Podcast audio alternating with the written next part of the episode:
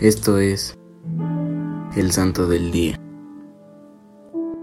Hoy conoceremos la historia de San Bernardino de Siena.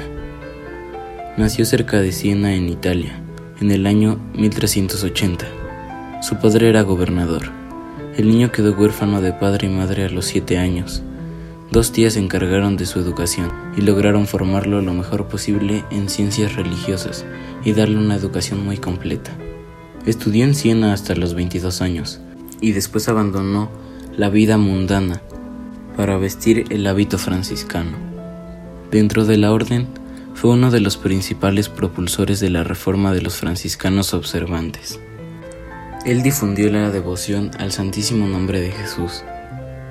Taquigrafiados con un método que inventó un discípulo suyo, los sermones populares de San Bernardino de Siena han llegado hasta nosotros, con toda la naturaleza y el estilo rápido y colorido con que los pronunciaba en las diversas plazas italianas.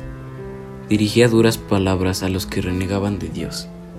Aún después de su muerte, acaecida en la ciudad de Aquila, en 1444, San Bernardino continuó su obra de pacificación. En efecto, había llegado a esa ciudad casi moribundo y no pudo predicar los sermones que se había propuesto. Como las luchas seguían entre los bandos, su cuerpo comenzó dentro del cajón a echar sangre a borbotones, y el chorro de sangre cesó solamente cuando los ciudadanos de Aquila pactaron la paz.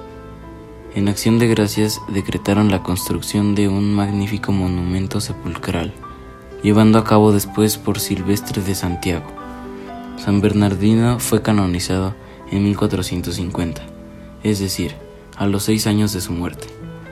Él fue un gran santo, ya que preservó infatigablemente en el oficio de la predicación, con gran fruto para las almas. Servidores Amoris Christi, Movimiento Amoris Mater, haz todo con amor.